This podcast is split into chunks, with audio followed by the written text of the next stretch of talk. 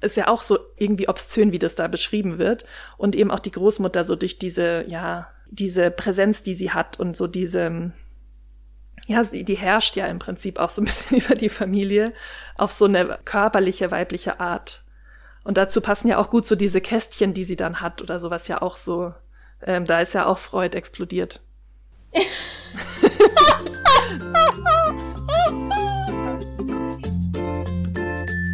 Ich lese was, was du auch liest. Der Buchpodcast. Hallo Fabienne.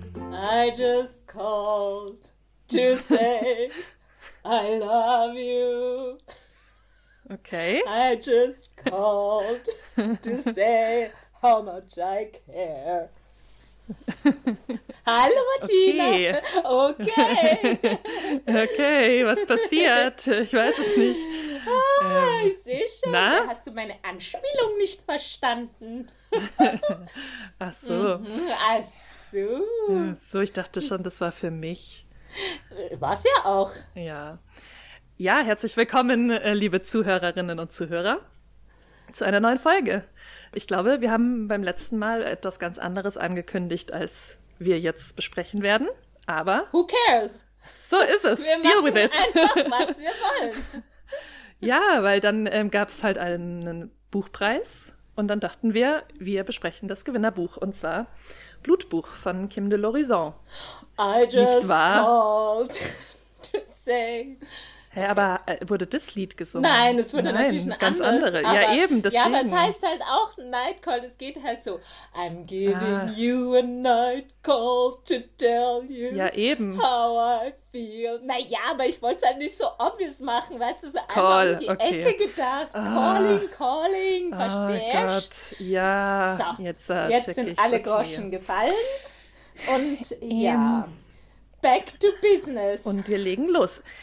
Wir haben uns mal wieder ein ganz einfaches kleines Büchlein ausgesucht, das wir eigentlich wahrscheinlich in 20 Minuten besprochen haben, oder? ja, Kein Problem. Ja, ja. also, los geht's. Alles klar. Wie immer folgen jetzt einige Informationen zu äh, Buch und Autorin und dann äh, geht's auch schon los. Wir sprechen heute über Blutbuch von Kim de l'Horizon und Kim de l'Horizon wurde ja laut Klappentext 2666 auf Geten geboren und dann weiß man halt auch schon Bescheid. Also für alle, die keine äh, Insider sind äh, oder nicht gegoogelt haben, so wie ich. Geten ist dieses Land aus oder Planet, oder ist es? Aus dem Roman The Left Hand of Darkness von Ursula Le Guin, was ja so ein ähm, Fantasy-Roman ist. Und da geht's eben, da gibt's ein, ein Gebiet, wo Gender halt keine, also anders ist als bei uns, wo es Figuren gibt, die irgendwie genderlos sind, oder? Oder halt andere Genders Geschlechter haben, haben als in unserer Welt. Und darauf spielt dieses Geten an. Und dann weiß man auch schon, was Programm ist, glaube ich. Ja. Denn Memo an uns selbst. Wir wollten doch das auch mal lesen, gell? The ja, das stimmt. Darkness. Ja, und dann haben wir es immer wieder geschoben. müssen wir machen. Ja, ja jetzt müssen wir es machen. Genau, ja. Genau. Entsprechend ist es auch so, dass Kim de l'Horizon eine nicht-binäre Person ist oder eine genderfluide Person, die ähm, nicht auf Geten, sondern in der Schweiz geboren wurde, in Bern. Ähm, ich habe zwei verschiedene ähm, Jahreszahlen gefunden, 1990 oder 92. Also um den Dreh, Anfang der sagen wir es mal 90er. so. Genau. Und Kim de l'Horizon wuchs in Ostermundigen auf. Das ist auch da in der Schweiz, in der Nähe von Bern, und besuchte in Winterthur das Gymnasium und studierte dann ab 2012 Germanistik, Film- und Theaterwissenschaften in Zürich. Und dann folgte ein Studium für literarisches Schreiben äh, mit Bachelorabschluss und ja, hat dann auch noch an der Zürcher Hochschule für äh, der Künste ähm, ähm, weiter studiert und den Master gemacht. Wichtiger ist aber, glaube ich, als dieses Studium, dass Kim de l'Horizon im also einerseits so im Theater darstellenden Künstebereich äh, aktiv ist und war, also auch jetzt so im Bereich Dramatik, aber auch im Bereich Kostüm und so, was man ja auch, wenn man Bilder von Kim de l'Horizon sieht, finde ich sehr gut glauben kann, dass da das Interesse an Kostümen besteht, weil Kim de l'Horizon sich ja auch sehr ausgefallen und sehr farbenprächtig und so kleidet. Ähm, das hat für mich zumindest total Sinn gemacht. Und Kim hat auch schon einige Preise gewonnen für Lyrik, Dramatik, Kurzfilm, Prosa und so weiter. Das meiste davon in der Schweiz. Also Kim ist sozusagen, fand ich, auch in der, in der Kunst sehr fluide und oder was das Mhm. Medium des äh, künstlerischen Schaffens angeht, was finde ich auch total gut passt. Genau, apropos fluide, das Buch Blutbuch ist äh, der erste Roman von Kim de l'Horizon und fluide deswegen, weil der Roman gewidmet ist für meine Meere, also das Wasser oder das Flüssige und fluide spielt darin auch eine sehr große Rolle, weil ähm, Meere natürlich die, also sieht ausgeschrieben wie die Meere, also die Wassermeere, Weltmeere, aber auf ähm, dem Schweizerdeutsch aus der Berner Gegend heißt es eben auch Mütter, also vom französischen Mer, die Meere. Und mit dieser Zweideutigkeit spielt ja der Roman auch an einigen Stellen. Oh ja. Ja, genau. Also ähm, Blutbuch ist 2022, habe ich glaube ich schon gesagt, bei Dumont erschienen und hat in diesem Jahr, wie schon gesagt, auch den Deutschen Buchpreis gewonnen und jetzt eigentlich vor, glaube ich, ein, zwei Wochen auch noch den Schweizer Buchpreis. Also vieles mitgenommen, was man im deutschsprachigen äh, Gebiet so an Buchpreisen mitnehmen kann. Und Kim de l'Horizon hat, glaube ich, ungefähr elf Jahre an diesem Roman gearbeitet, also eine ganz schön lange Zeit. Also was ja total durch die Medien gegangen ist, ist dann eben diese Preisverleihung vom Deutschen Buchpreis gewesen, wo, ja, Fabian, I just got. wo Kim de l'Horizon nicht dieses Lied gesungen hat, was Fabian die ganze Zeit dazwischen äh, singt, sondern genau, Kim hat ein anderes Lied gesungen, das Night Call heißt. Hast, hast du das gekannt und hast du das, also auf mich hat dieser Liedtext da gar nicht so gepasst an der Stelle. Fandst du das vom Text her so? Also für mich Ich fand war das sehr das willkürlich irgendwie. Ja, Aber mhm, naja, aber für die, die es jetzt noch nicht, wissen- Kim de l'Horizon hat den Preis ja, sozusagen zugesagt bekommen, ist ähm, an- ans Rednerpult gegangen und hat dann erstmal angefangen zu singen, so a cappella-mäßig, einfach in die Menge hinein, was ich bin immer sehr peinlich berührt, wenn Leute so singen, ohne dass es ein Konzert, also weißt, wenn man so angesungen, so, so Ja, serenaded wird und dann sind alle so, "Ah." und vor allem halt auch so diese steifen Leute, die so ein bisschen beim Buchpreis, also halt alle sind so feierlich angezogen, es ist total hell beleuchtet und so. Und dann hat Kim ja auch relativ lange gesungen. Also es war jetzt nicht Ja, nur irgendwie ein, eine. Zeile. Und dann ja.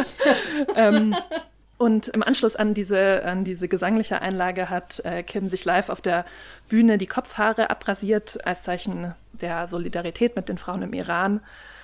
Und auch äh, die Mutter hat äh, ein paar Dankesworte bekommen bei der Dankesrede, ähm, was ich dann schon auch sehr berührend fand. Das war auch auf Schweizerdeutsch. Man hat also nicht alles verstanden, aber ähm, einiges davon.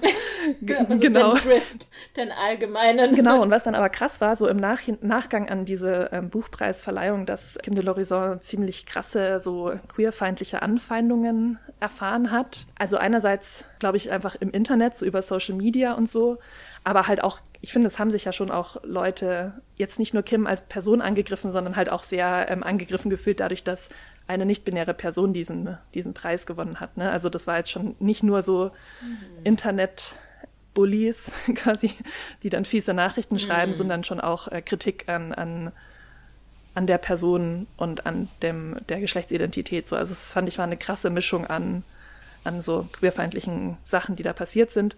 Und es war sogar so krass, dass also die Zuständigen vom Dumont Verlag viele Hassbotschaften auch löschen mussten auf den ähm, Social Media Kanälen. Und ich glaube, auf der Frankfurter Buchmesse, die dann danach ja so stattgefunden hat, äh, musste für l'Horizon auch Personenschutz bestellt werden. Ja, was ziemlich krass ist und was auch natürlich äh, leider irgendwie kein, auch irgendwie keine Überraschung ist, finde ich, so wie halt viele queerfeindliche Übergriffe passieren und jetzt auch wieder mehr passieren, war das, glaube ich, so eine, ja, es hat sich da so kristallisiert in, in diesem Buchpreis dieses Jahr.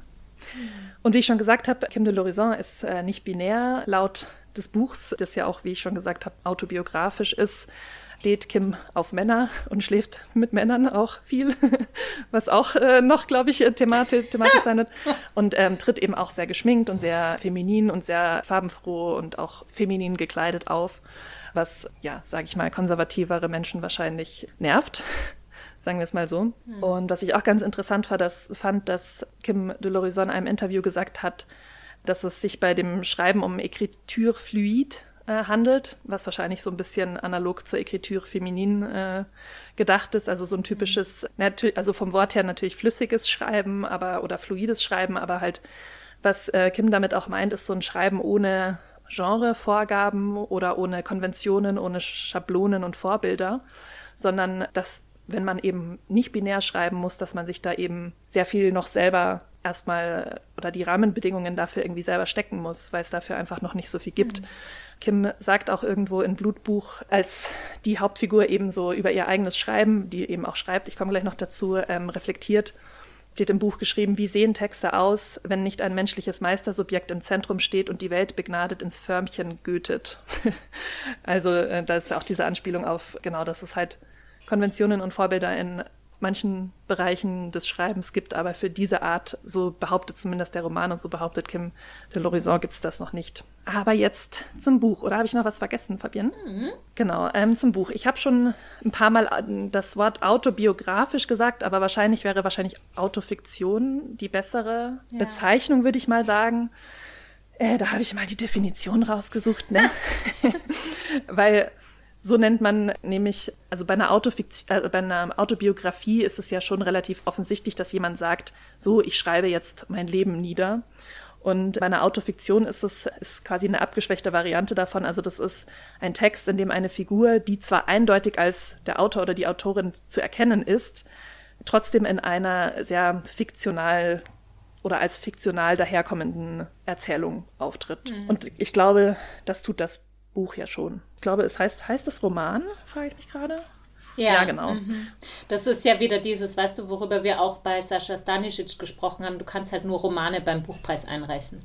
Genau, und da, dafür, glaube ich, passt dieses Autofiktion-Ding ganz gut. Aber nichtsdestotrotz ist jetzt wahrscheinlich auch in der Unterscheidung so ein bisschen egal. Ja, ich glaube, autofiktional ist das neue autobiografisch.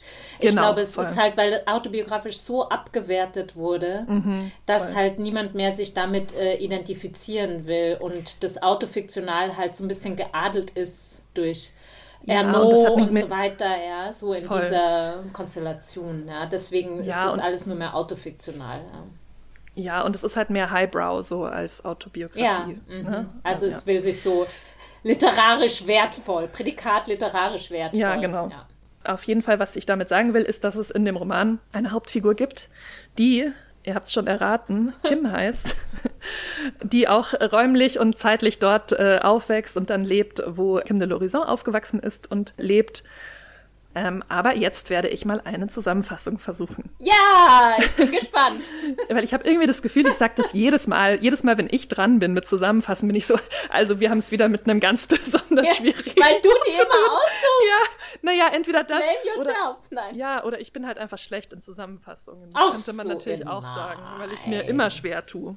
Also, die Erzählfigur im Blutbuch identifiziert sich weder als Mann noch als Frau, was sich schon im ersten Satz des Prologs eigentlich so ein bisschen andeutet, denn da steht, beispielsweise habe ich es dir nie offiziell gesagt. Und dieses S ist natürlich so die Geschlechts- und sexuelle Identität ähm, der Hauptfigur. Und die Hauptfigur ist in einem Schweizer Vorort von Bern aufgewachsen, lebt aber mittlerweile in Zürich und ist quasi so ein bisschen der eigenen sozialen Herkunft so ein bisschen entkommen, kommt nämlich eher aus so einer Arbeiterfamilie und ähm, ist jetzt in so künstlerischen ähm, schreibenden Beruf und in dem Umfeld auch und hat natürlich studiert und reflektiert, dass so die Hauptfigur reflektiert, dass sie sich eigentlich noch nie wohlgefühlt hat, hat in ihrem ähm, nicht-binären Körper und auch äh, mit der eigenen Sexualität genau, das ist, glaube ich, so das Setting des Romans. Und dann passiert es, dass die Großmutter, die eigene Großmutter, die auch Großmeer genannt wird, wie ich ja schon gesagt habe,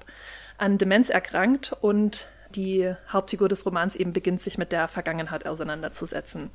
Und hier fällt eben besonders auf, dass, dass es in der Vergangenheit oder auch in der eigenen Familie und Familiengeschichte relativ viele Lücken gibt. Also Einerseits hat die Hauptfigur sehr bruchstückhafte Erinnerungen an die eigene Kindheit und die Großmutter, die Großmeer, hat auch eine sehr früh verstorbene Schwester namens Rosemarie, oder? Ja.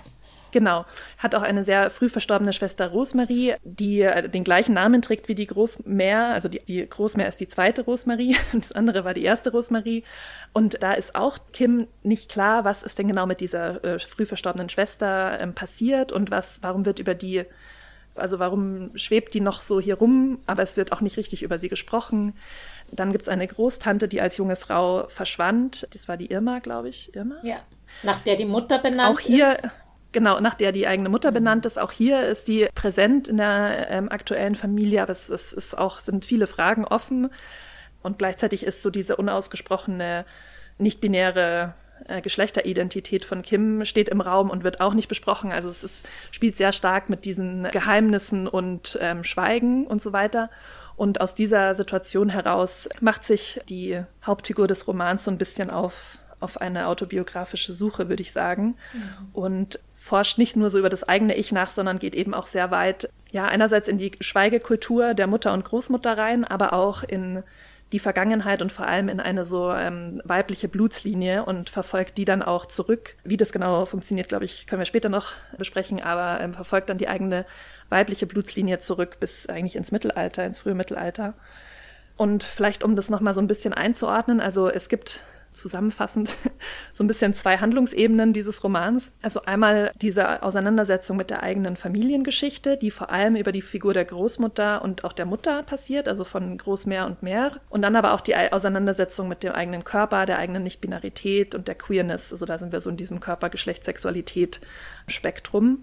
Und diese Handlungsebenen überlappen auch ein bisschen so in diesem Thema des, des Outings, weil auch hier Kim der Großmeer nie von der eigenen Queerness erzählt hat und auch nicht von der Nicht-Binarität. Und da, ist, wie ich ja schon gesagt habe, kommt dieses Schweigen. Kim führt dieses Schweigen ja eigentlich auch weiter, dass die Großmutter und die Mutter schon traditionell so praktiziert haben in der Familie.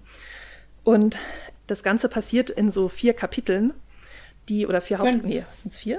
Oder, ja. Fünf Kapiteln oder Abschnitten. Genau, oder die, nicht, genau, die auch äh, stilistisch sehr unterschiedlich sind. Es gibt einen Prolog und dann kommt eben das erste Kapitel, das so sehr in sehr kleinen, teiligen Unterkapiteln eigentlich sind, die sich vor allem damit beschäftigen, wie äh, die Erzählfigur Kim als Kind die Körpersprache und das Verhalten der Großmutter und auch der eigenen Mutter so erlebt und erfahren hat. Also es gibt dann so kleine Vignetten über die Hände der Großmutter oder die Fotzelschnitten, was so ein bestimmtes ähm, Gericht war, die das, die die Großmutter immer gekocht hat. Das, ich habe das mal nachgeschaut, das ist sowas wie French Toast. Mhm. Und dann kommt eben auch über Großmeer und Meer dieses Wasserthema so hoch und dann gibt's eben auch eine einen sehr wichtigen Baum, die Blutbuche, was natürlich dann auch mit dem Titel Blutbuch äh, zusammenpasst. Also, dass es eben diesen Baum im Garten der Großmutter gibt, der immer sehr wichtig war für Kim als Kind und der von dem Urgroßvater von Kim gepflanzt wurde zur anlässlich der Geburt der Großmutter.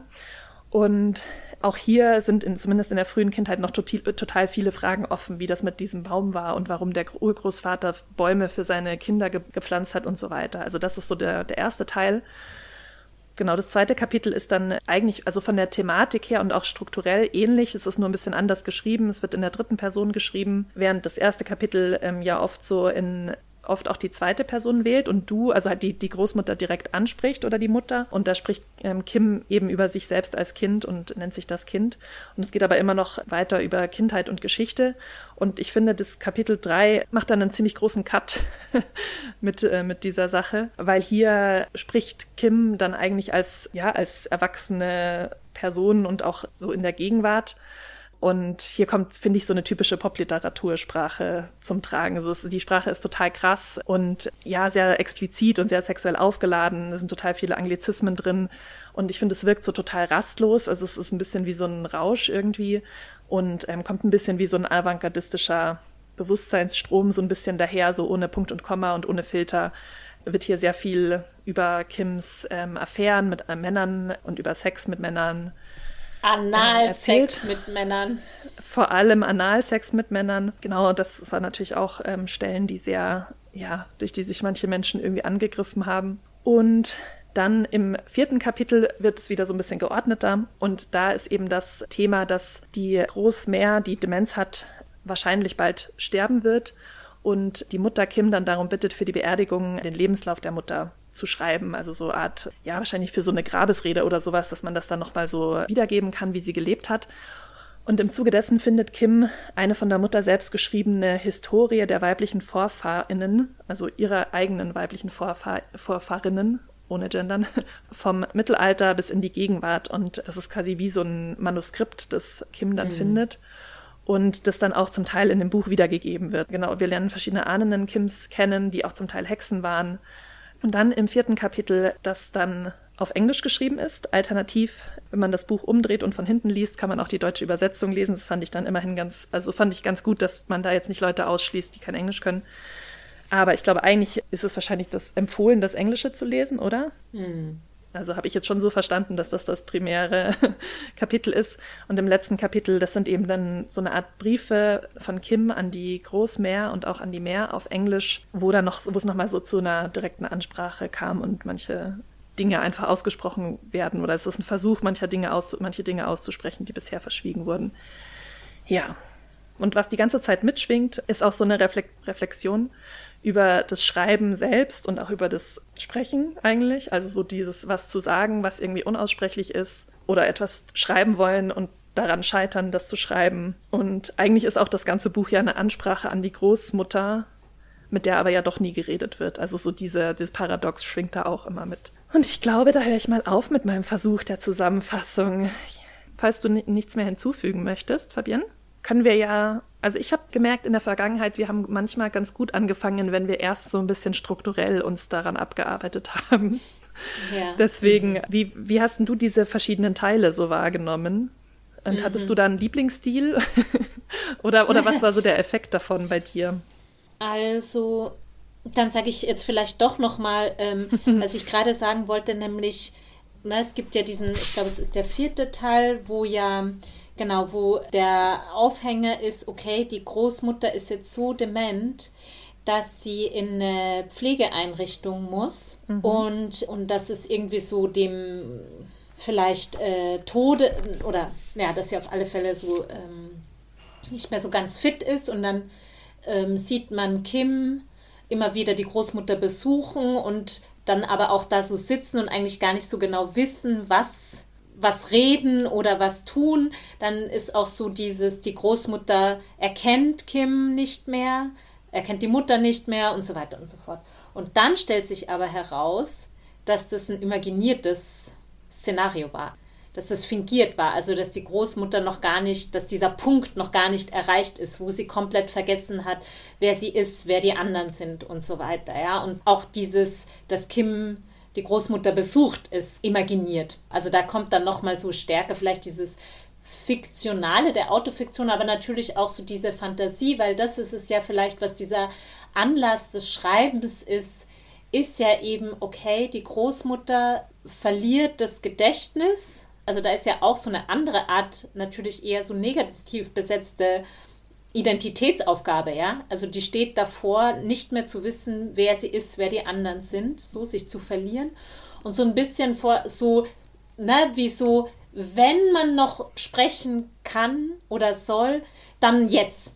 Weil irgendwann wird sie halt nicht mehr da sein oder wird sie körperlich noch da sein, aber im Kopf nicht mehr es wird es nicht die Möglichkeit nicht mehr geben. Ähm, genau. Und ja, aber gleichzeitig, ich, ich sag noch kurz was dazu, weil was ja, ja. ich auch spannend fand an diese, genau, weil einerseits ist so dieses, wenn jemand entweder stirbt oder das Gedächtnis verliert im Zuge von so einer Demenz, ist dieses schnell noch über Dinge reden, über die man nie reden konnte, was du gerade gesagt hast. Und gleichzeitig ist es ja aber auch so, dass in diesen ob die jetzt imaginiert sind oder nicht, ist ja wäre sogar egal in dem in dem Fall. Ähm, dass diese Demenz ja dann auch wieder zu neuen Lügen führt und so. Also dass ja dann zum Beispiel die Großmutter den Pfleger ah, verwechselt ja. und denkt, mhm. das wäre ihr Sohn ja. oder so.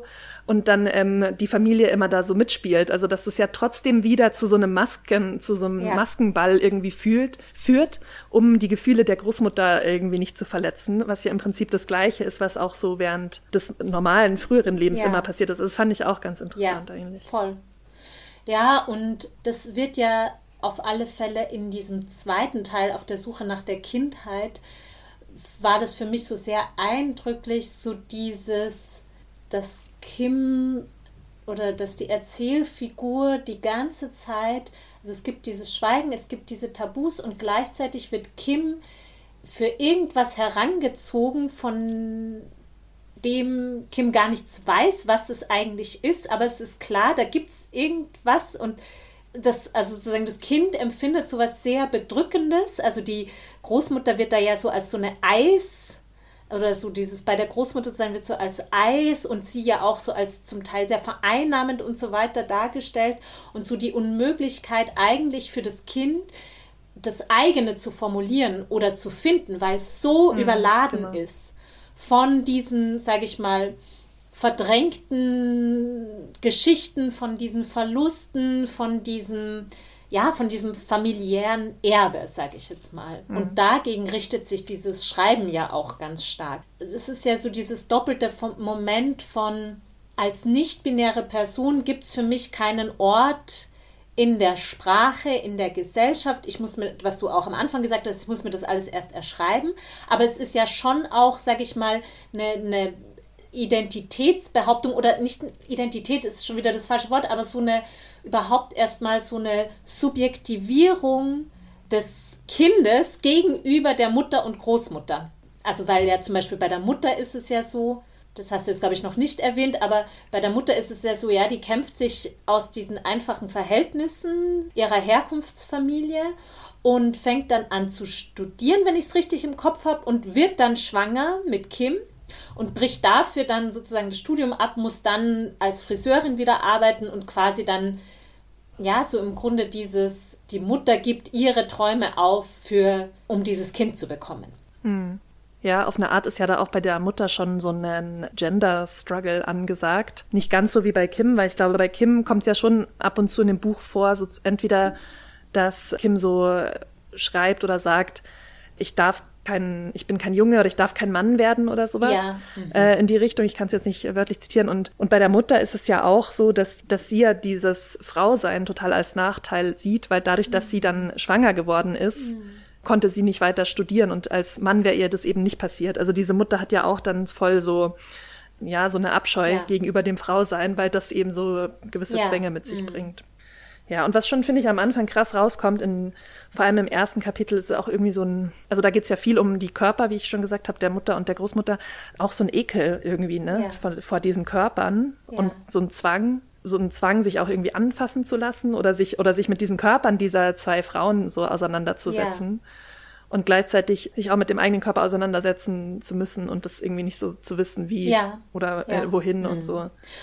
Also ich fand es sehr bedrückend ja, am Anfang. Ja, das ist es auch total. Und ich glaube, also ich sag mal so, äh, psychoanalytisch kam mir da sofort der Begriff des Abjekten in, in den Sinn, der ähm, von Julia Kristeva vor allen Dingen geprägt wurde und wo es genau um so eine Frage geht der Abgrenzung des Subjekts vom mütterlichen Körper. Ja, ja. Also das ist so psychoanalytisch der Grund und dass es immer mit so einem, also Objekt ist immer so, ich schleudere was von mir weg. Also das ist auch mit so einer Abgrenzungsbewegung, die so sehr stark zu tun ist und aber eben auch mit so einem Ekel und mit einer eigentlich Unklarheit der Grenze. Ja. Und ich meine, dieses Motiv, mh, mm, ja, so man schreibt sich vom, von den Müttern her oder von den Körpern der Mutter. Das ist ja auch so ein zentraler Topos, jetzt psychoanalytisch, aber auch in so, würde ich sagen, queerer Literatur. Also wenn du dich erinnerst, hatten wir ja bei Maggie Nelson auch, die sich wiederum auf Roland Barthes beruft. Also das ist dann schon so ein sehr, ja, einfach so ein Topos, den Kim da aufgreift und gleichzeitig, ich mm, habe mich eben so gefragt, also vielleicht führt es jetzt schon so ein bisschen zu weit, aber also das eine ist, wie du sagst, diese, dass Weiblichkeit eigentlich in dieser Erzählung der Mütter etwas tendenziell Negatives ist und dass der weibliche Körper auch einer ist, über den verfügt wird, der angeeignet wird, der auch ähm, sozusagen erniedrigt oder sexuell auch miss, also miss, ja, doch missbraucht wird. Das ist ja diese Irma-Geschichte, da kann man noch drauf kommen. Mhm. Ja, also das weibliche, das, also oder vielleicht noch weiter gefasst, Weiblichkeit ist gleich Trauma. Das scheint mir so das zentrale sozusagen Moment sein, was äh, Kim irgendwie beerbt und was ja auch an manchen Stellen, um diese Verbindung jetzt mal so zu ziehen und auch finde ich dann durchaus das Problematische daran, finde ich, es wird ja in diesen Analsex-Szenen oder in diesen Sex-Szenen auch, finde ich, diese Verbindung hergestellt. Also es wird ja sehr explizit gemacht, so ähm, sich penetrieren zu lassen, ist so, sich erniedrigen zu lassen. Ja, da kann ich mal schnell was vorlesen. Please! Ja, ich möchte dann auch noch was zu Weiblichkeit ist gleich Trauma sagen. Aber ähm, relativ am Anfang, das ist schon auf der Seite 30, kommt eine kleine Vignette, die heißt Körper, Doppelpunkt heute. Und die fängt an mit, auch heute noch spüre ich meinen Körper nicht richtig. Ich stoße mich andauernd an Tischkanten und Beinen offenen Türen und Schranktüren, ich werde angerempelt und remple an. Ich weiß nicht, wo ich anfange und wo ich aufhöre. Wenn ich koche, schneide ich mich oft, verbrenne mich und merke es zu spät. Ähm, und so weiter. Und dann ein Absatz später kommt, ich spüre meinen Körper nur, wenn ich ihn fortgebe, wenn ich ihn anderen anbiete. Je Mensch in mich eindringt, die selbst errichteten Grenzen meines Körpers durchdringt und sich dahinter hinterlässt. Ich habe nicht primär das Bedürfnis, Schwänze in mir zu spüren, ich habe das Bedürfnis, mich zu spüren, jenen pulsierenden Mantel um die Schwänze. Dieser Körper ist in der Lage, außerordentlich große Dinge in sich aufzunehmen, wenn er sich entspannt, ohne den geringsten Schmerz zu empfinden. Schmerzen entstehen, wenn Mensch sich gegen das Eindringende wehrt oder es aus sich herausstoßen will. Ich habe mich nie dagegen gewehrt, wenn sich andere Körper in mich hineindrängten. Hm. Genau, und dann adressiert äh, die, das Ich auch gleich wieder die Großmutter. Also das ist total eng verknüpft, mhm. ähm, wie du mhm. auch schon gesagt ja. hast. Mhm. Ich würde aber irgendwie nicht sagen, dass Weiblichkeit oder sowas Negatives ist, weil ich finde eher, es ist irgendwie so obszön. Oder, ja. also du hast das Objekt mhm. genannt, ich finde, es ist ja. eher obszön. Mhm. Also ja. so irgendwie, mhm. ich finde die groß mehr, so wie die beschrieben wird, man denkt, also auch so ihre Hände und die ist so mega, also auch so extrem präsent auf eine Art, mhm. Weiblichkeit, ja. in allen drei Hauptfiguren. Also ja. in der Mär, in der Großmär und auch in Kim mhm. ist ja total viel Weiblichkeit angelegt und so. Mhm. Aber oft auf so eine ganz obszöne Art. Also entweder durch diese aufnehmende Rolle beim Sex, ist ja auch so irgendwie obszön, wie das da beschrieben wird. Mhm. Und eben auch die Großmutter so durch diese, ja, diese Präsenz, die sie hat und so diese, ja, die herrscht ja im Prinzip auch so ein bisschen über die Familie ja. auf so eine körperliche, weibliche Art. Und dazu passen ja auch gut so diese Kästchen, die sie ja. dann hat oder mhm. sowas ja auch so. Ähm, da ist ja auch Freud explodiert. Mit den Schachteln. Also die Großmutter hat Schachteln über Schachteln, die irgendwie Trückli heißen, in ihrer Wohnung rumstehen. Und bei Freud ist ja immer, sind ja Schachteln und Boxen sind ja quasi ähm, also ist für das weibliche Genital oder für Weiblichkeit ja. an sich steht das. Und dann ist aber immer nichts drin in diesen Schachteln. Ähm, und das macht ähm, mhm. Kim als Kind ja auch total wahnsinnig, dass da nichts drin ist in diesen Schachteln und dass da so eine Leere einen so anschreit. Und ich finde, so ist es auch ein bisschen mit der Weiblichkeit, die da so ja. dargestellt wird, dass die so an, dass die einen so anschreit. Oder ja. Kim so anschreit, ja. Gut, man könnte ja auch, also weißt du, man könnte auch sagen, es geht darum, sozusagen diese, die Schachteln zu füllen ja, mit Schwänzen oder mit Schrift. Weil ich glaube, das ist ja das Zweite. Also der Körper wird erspürt oder erschrieben.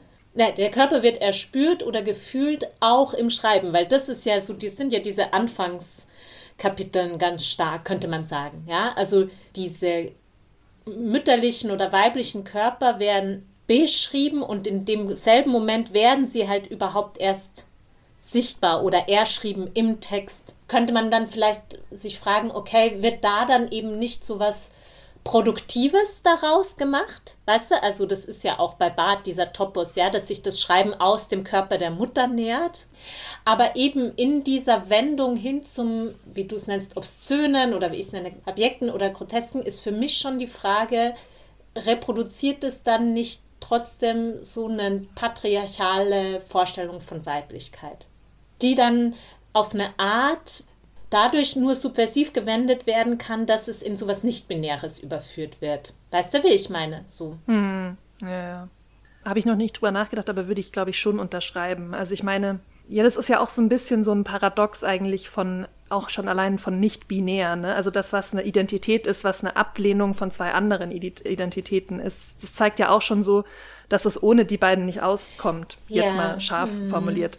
Ne? Und so mm. ist es da halt auch. Also es werden halt verschiedene Facetten von Männlichkeit, Weiblichkeit irgendwie abgelehnt oder halt als dagegen angeschrieben, aber trotzdem wird es noch ja, das, da reden wir ja, ja. öfter drüber. Mhm. Ja. Genau, mhm. da, da, reden wir ja öfter drüber, dass ähm, in der Ablehnung auch noch ein Aufruf von sowas halt stattfindet. Und aber andererseits ist das ja auch bei so Gender-Sachen immer so, dass so auch so Männlichkeit immer nur sozusagen funktioniert, ne, sich immer nur definiert durch das nicht weibliche Sein. Das ist halt, weil, ja. weil Gender mhm. halt so mhm. fake ist. So, also ich glaube, also halt so, so konstruiert ist, dass es, mhm. dass es immer so ein Gegenüber braucht, weil sonst würde das halt mhm. nicht funktionieren. Deswegen, ich glaube, ich, ich teile da die Kritik schon von dir, aber ich glaube, ich finde, das ist egal, welche Geschlechtsidentität man anschaut, ist das ein bisschen so, mhm. oder? Ja. Mhm. Und hast du denn, äh, weil du die Frage gestellt hast, hast du denn einen Teil, der dir so sehr nahe war oder für den du so eine Präferenz hattest? Ich finde, der erste Teil mit dem Körper und ähm, den Händen der Großmeer und so, der hat ja diese sehr stark diese Perspektive des Kindes. Und das fand ich schon sehr eindrucksvoll. Ich fand auch krass, weil ich finde oft, wenn man so äh, Geschichten hört von ähm, entweder nicht-binären Personen oder auch queeren Personen oder Transpersonen, dann passiert ja ganz viel Identitätsfindung auch über die Gleichaltrigen. Und ich finde, das passiert gar nicht in dem Buch. Ja. Mhm. Oder fast gar nicht. Ja. Also sozusagen das vorzustellen, dass dieser nicht-binäre Körper von Kim sich in der Auseinandersetzung, also so wie es hier dargestellt wird, zumindest eigentlich nur von der Mutter und der Großmutter sich versucht zu finden, fand ich spannend. Und also weißt du, das war nicht so das, was man kennt, schon so dieses, ähm, ja, die Jungs haben alle Fußball gespielt und ich wollte nicht. Also weißt du, so platt gesagt jetzt. Und ja, auch die, die Väter sind komplett abwesend fast. Ja. Ähm, mhm. Sowohl der Großvater als auch der ja. Vater werden halt nur so mal nebenbei erwähnt.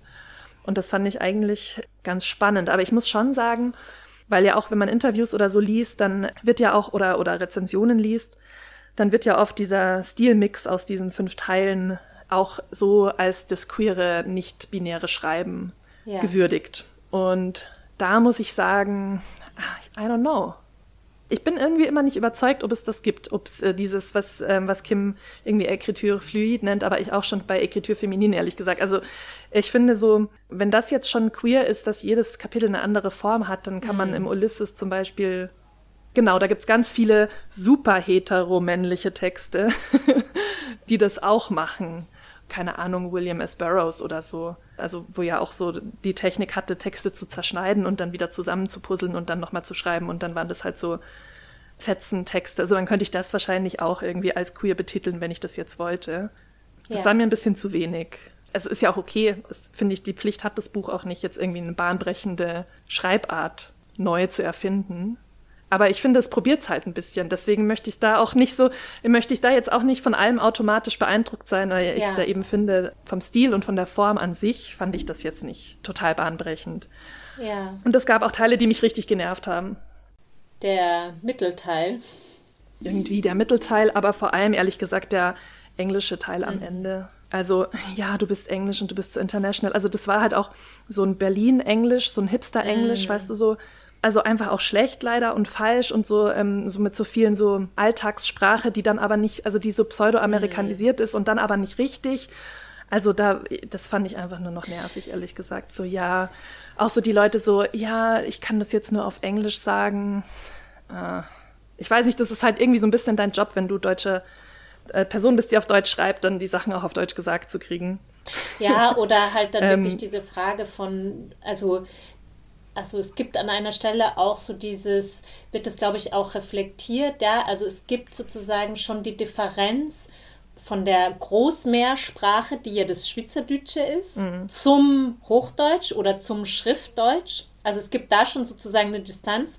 Und dann wird aber nochmal diese Distanz gesucht, indem man auf eine andere Sprache ausweicht, weil nur, also indem Mensch nochmal auf eine andere Sprache ausweicht, Entschuldigung. Und nur da sozusagen diese Adressierung der Großmutter möglich wäre. Und da wäre schon auch noch mal die Frage, wieso dann nicht noch mal das Deutsche noch mal so mehr mehr sprengen, sage ich jetzt mal, oder mehr so an dieser Sprache arbeiten. Genau, weil das fand ich nämlich auch. Ich fand also zwei Sachen. Das eine war, also die Begründung, warum das letzte Kapitel Englisch ist, ist ja die, dass die Großmeer kein Englisch kann hm. und dass man, wenn man auf einer Sprache schreibt, die die Person, die das einerseits natürlich alles wissen soll, was man sagt, aber der man es auch am wenigsten sagen kann. Ja. Wenn die die Sprache nicht versteht, dann ist man ja, hat man ja so ein Sicherheitsnetz sozusagen, um dann alles mal sagen oder zumindest mal zu Papier bringen zu können, was man ja. sonst vielleicht nicht über die Lippen bringt. So, das ist ja irgendwie ja so die die ähm, vordergründige Begründung mhm. für diesen englischen Teil. Ja, genau, weiß ich halt nicht, ob mich das dann so überzeugt hat. Und dann ist es halt doch auf Deutsch auch noch dabei, also. Ja. Mhm. Ja. Und das andere, was du auch gesagt hast, genau, also für das, dass es dann so bahnbrechend ist, tut es eigentlich nicht viel mit der, außer diese schweizerdeutschen ähm, oder berndeutschen, bernschweizerischen, ich weiß gerade gar nicht, wie man sagt, Einfärbungen, die ich cool fand. Also das hat mir Spaß gemacht. Mhm.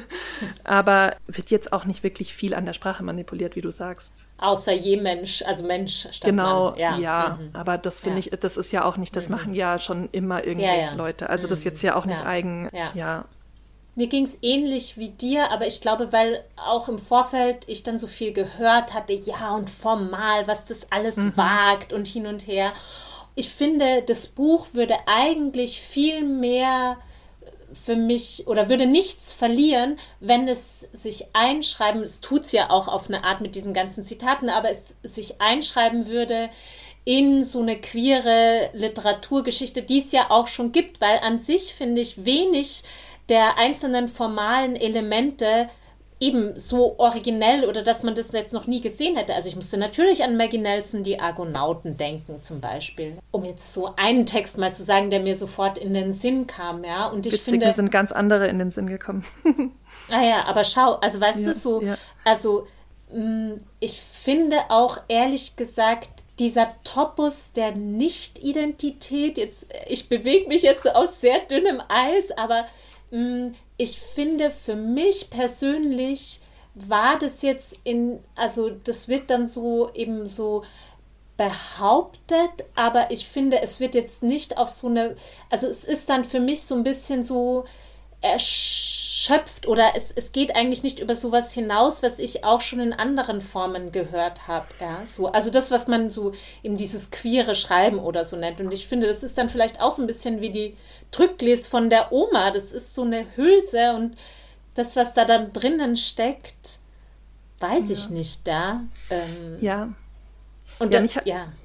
Es sind halt Nein, entschuldige, sag du. Ja, sag ich musste ähm, an äh, Johnny Appleseed einerseits denken, was ja auch als quasi ah, ähm, Two-Spirit-Person ja. mhm. schreibt. Und ja, irgendwie fand ich, also das war total ähnlich, weil auch ähm, Johnny Appleseed sich so einschreibt in, ähm, in die weibliche Blutslinie und in die Ahnen quasi. Und sehr, es geht sehr viel um die Mutter und um die Großmutter. Also und das ist, war da mhm. total ähnlich. Also das scheint schon, genau, wie du sagst, in so einem Topos zu sein, dieser Art von Literatur. Mhm. Und gleichzeitig, wenn ich das jetzt so nur die beiden vergleichen müsste, dann finde ich, ist Blutbuche halt, also sozusagen trying really hard. So, weißt du?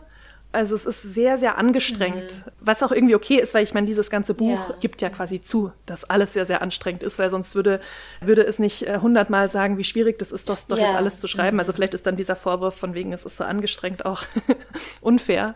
Ja, und gleichzeitig ist es ja auch eine, eine, eine Geschichte von sozialem Aufstieg oder akademischem Aufstieg. Also zum Beispiel vor jedem Kapitel sind vier bis fünf Zitate. Sowas geht mir wahnsinnig auf den Geist. Das ist so, das ist fast wie so, ein, so eine Urkunde, dass man gelesen hat, mhm. dass man belesen ist. Kann das nicht so richtig in Worte fassen, so zu dick aufgetragen, mhm. ähm, nimmt von mir manchmal weg mhm. von dem eigentlich guten, von der guten Idee oder ja. so. Ja. Und an was ich äh, auch mhm. noch gedacht habe, auch wenn es jetzt um nicht-binäre oder genderfluide Erzählungen gibt, ist halt an Aquaeke Emesi. Und das mhm. finde ich ist halt mhm. auf einem, für mich auf einem ja. nächsten Level.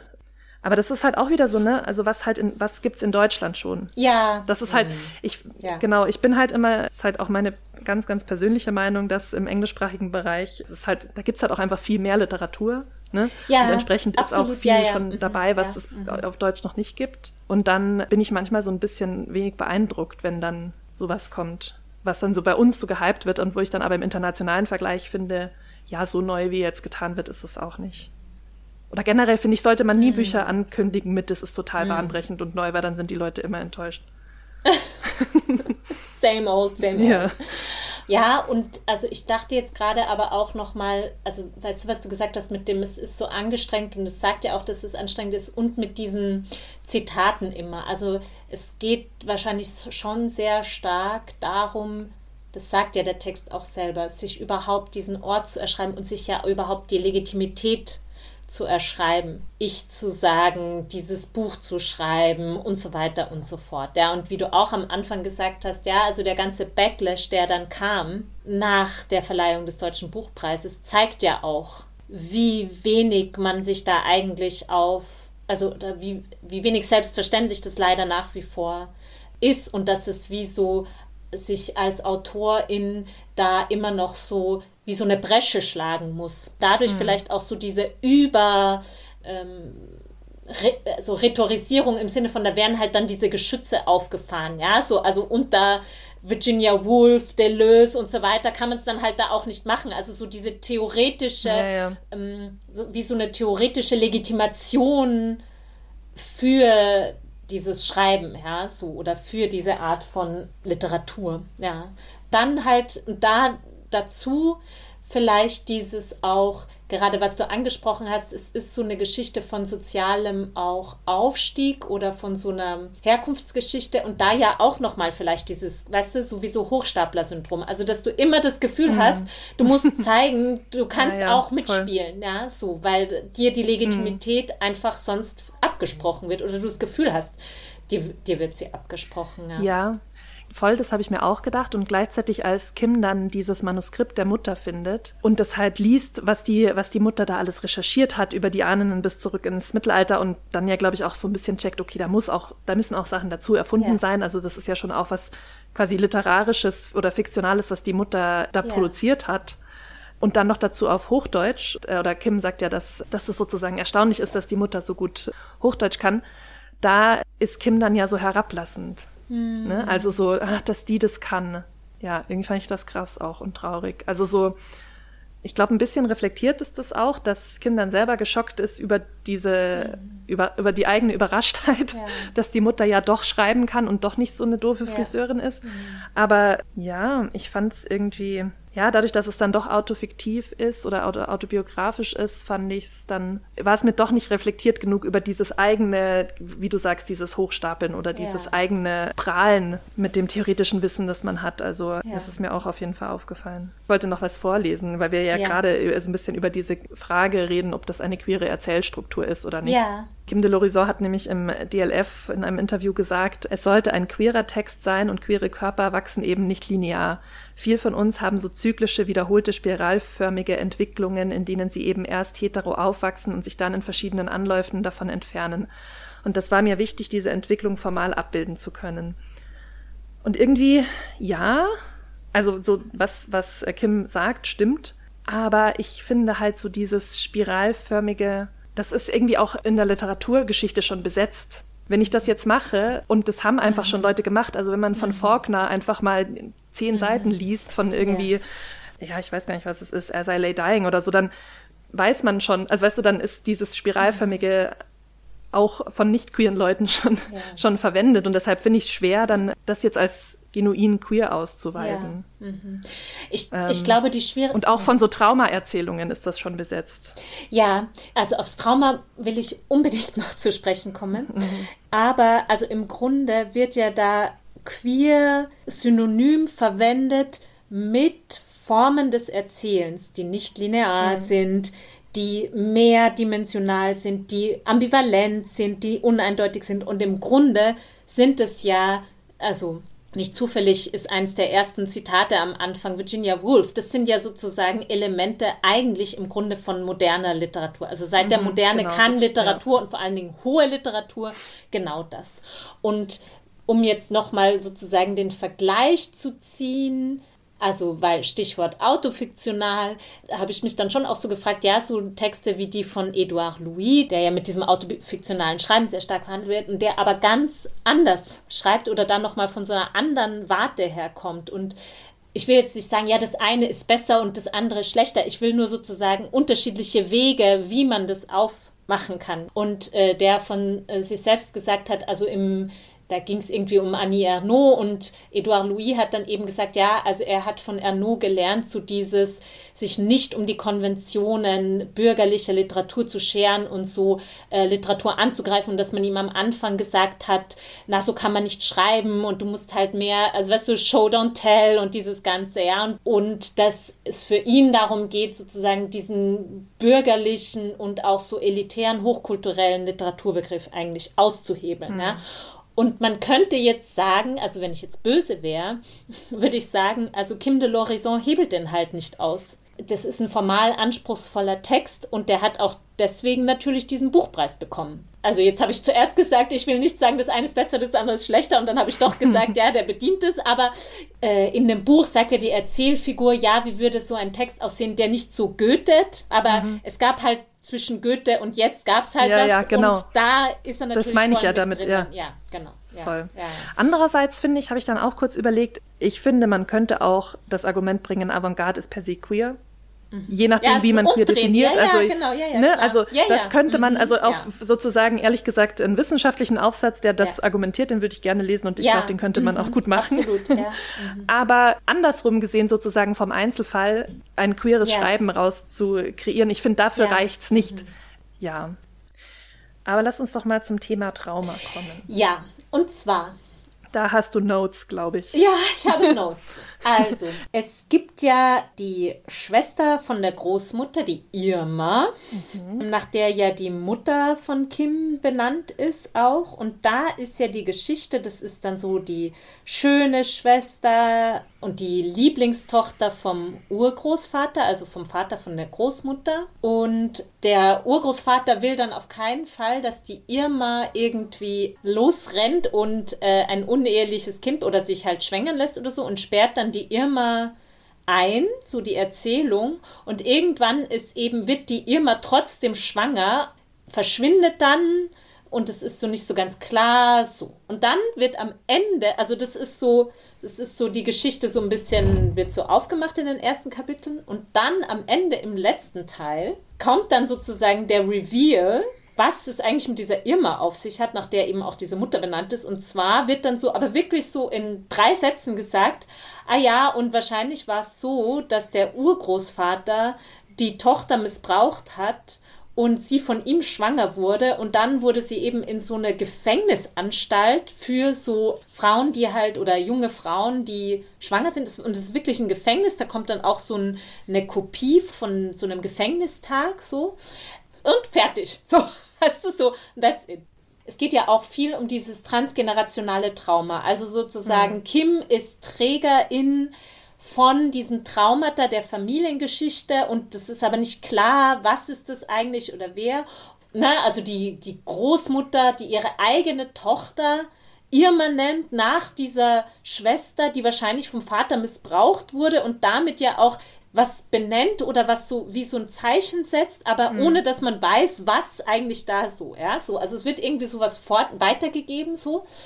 Ich glaube, an einer Stelle kommt es auch explizit vor, dass Kim sich als so Wiedergängerin oder als Inkarnation dieser ganzen weiblichen Körper und weiblichen Traumata oder so sieht. Mhm. Äh, also im Grunde, ja, ist es, könnte man sagen, ist es ein Traumabuch und ein Traumaplot, weil ich finde, das hätte ja wirklich vom Plot her oder von der Spannung sowas ganz Zentrales sein können, ja, mhm. das dann eben auch so aufgebaut wird, ja, und ich suche und ich verstehe und dann und auf einmal so Big Reveal und alles macht auf einmal Sinn oder mhm. so und das wird ja gerade nicht gemacht und es wird auch dieses Trauma nicht so wirklich erzählt, ja, und ich habe mich dann, weißt du, nach unserer Diskussion von Nanette, von Hannah Gatsby, die sich ja auch diesem Erzählen des Traumas verweigert, ja, also wo ganz klar ist, mhm. es gibt ein Trauma und es ist da.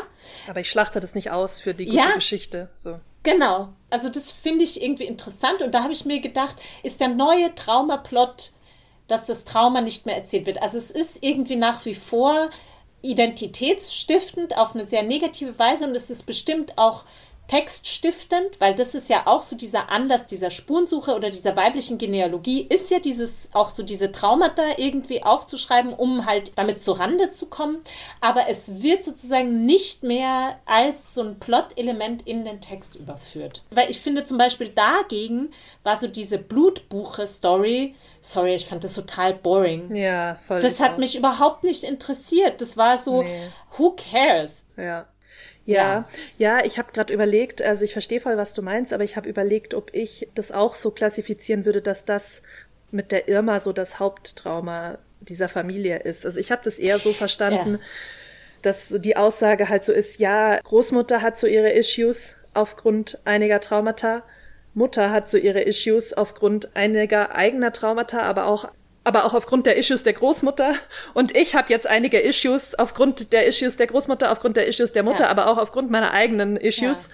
Und dass das eher so ein Nebeneinander von ähm, vielen Issues traumatischen, ja genau, die sich deshalb dann halt reproduzieren, aber das jetzt nicht da sozusagen so ein Urtrauma ist, weil was alle anderen ja. begründet mhm. oder sich über alle so drüber legt und weil zum Beispiel dieses mit der ersten Rosmarie, das war ja auch sowas, so eine schlimme Familiengeschichte oder ja, verschiedene Dinge oder dann halt auch so diese, ja, diese ganzen Affären von Kim und so. Ich, ich habe das eher so als Kollektivtrauma oder halt so als, als genau so einer Mischung aus vielen Traumata ja. gelesen und jetzt nicht, ich habe das nicht dieses eine so als hm. den. Und da bin ich aber wieder bei meiner These oder bei meiner Frage, Weiblichkeit ist gleich Trauma? Fragezeichen. Hm.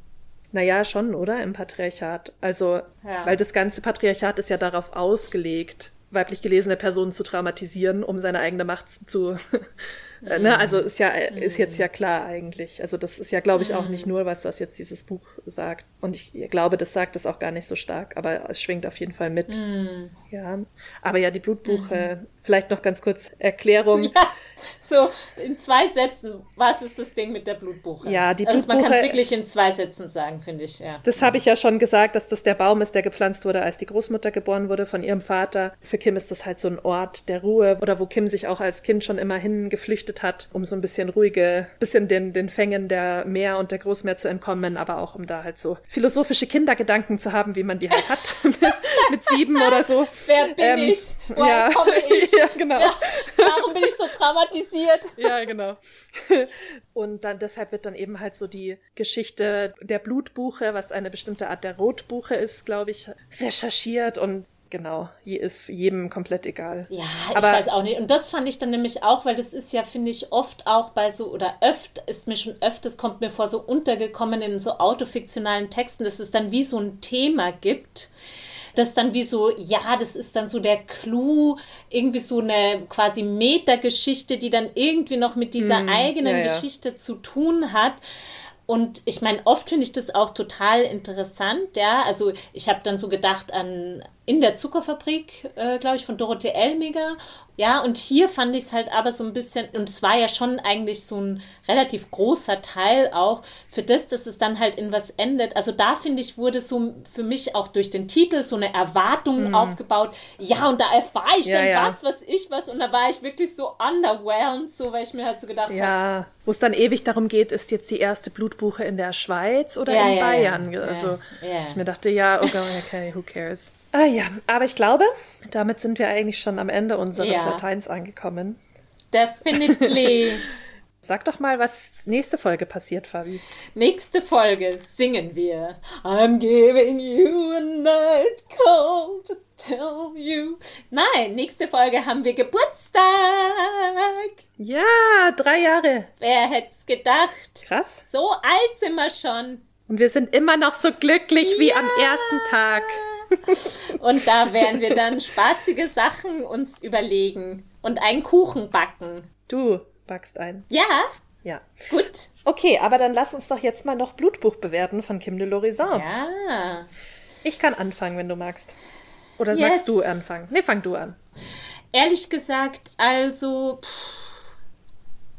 Ich muss auch sagen, es ist jetzt schon ein bisschen her, dass ich es gelesen habe, deswegen ist mein Eindruck nicht so ganz fresh. Aber mich hat es jetzt auch wirklich nicht gereizt, es nochmal zu lesen oder nochmal reinzulesen. Ich bin weder total angetan, noch fand mm. ich total, hat mich da was total gestört dran oder so, sondern ich war so, ja, und finde, es ist auch auf eine Art ein wichtiges Buch. Ich finde die, die Auszeichnung wichtig, alles so, aber es ist jetzt auch nicht so, dass ich mir denke, wow, ich bin so voll überwältigt. Ja, deswegen würde ich sagen, glatte drei. Ja, geht mir so ähnlich. Ich, also ich glaube auch, dass, dass ich sozusagen Sympathien für das Buch hege, weil wegen der Person Kim de l'Horizon und dass ich das mhm. wichtig finde, dass solche Personen halt sichtbar sind und auch gewürdigt werden im deutschen Buchmarkt und von der, ne, von dem ganzen Ding. Vom Establishment. Vom Establishment und ich das auch gerne mag, wenn sich, wenn sich Leute dann über sowas aufregen. Also ich mag das nicht, dass das passiert, aber ich mag einfach, wenn Leute sich aufregen über Sachen, die es nicht wert sind, sich aufzuregen.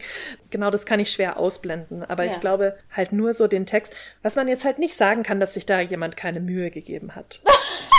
Stern. Also weißt du, es ist schon sozusagen, es, nee, es ist schon sozusagen hoch, es ist viel versucht so, ja. Das finde ich, das finde ich, muss man schon mhm. auch honorieren. Das ist jetzt ja, nicht ja, irgendwie voll. so ja. lazy mhm. oder so. Ähm, ja, ja. Und das, das finde ich irgendwie auch, also mutig kann man vielleicht sagen oder ehrgeizig oder so. Ja. ja. Mhm.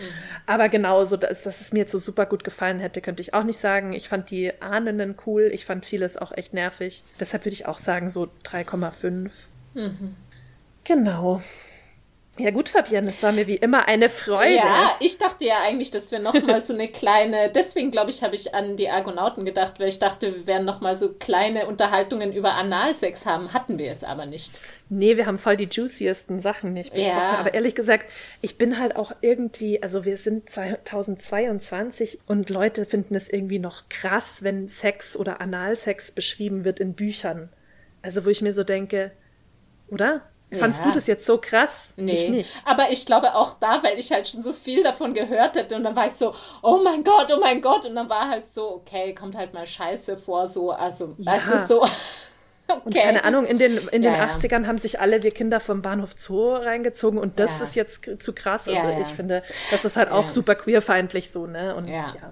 Aber genau, ich finde ja, ich finde es auch interessant, weil ich habe von einer Person aus dem Verlag gehört, ich sage jetzt nicht welcher, die auch das Buch auf dem Tisch hatten und die dann gemeint haben, ja, tolles Buch, aber wir können es nicht machen wegen dem Sex. Echt? Ja. Mhm. Ach so, aber war das dann so ein schnöseliger Verlag oder wie? Ich sag, ich kann es nicht sagen, aber. Später. ja, das sag ich ja. dir dann. okay, wir müssen jetzt Tschüss machen, damit die Fabi. If you wanna know. ja. Genau, macht mal ein Patreon-Abo. ja, gen ja, genau. Demnächst auf unserem Patreon-Channel. Exclusive Content, oh yes. Ja, genau. All the gossip. Und natürlich auch noch Gesang. Ähm. Okay, jetzt schnell schaltet ja, ab, damit Fabian nicht nochmal singt. Tschüssi. Ciao.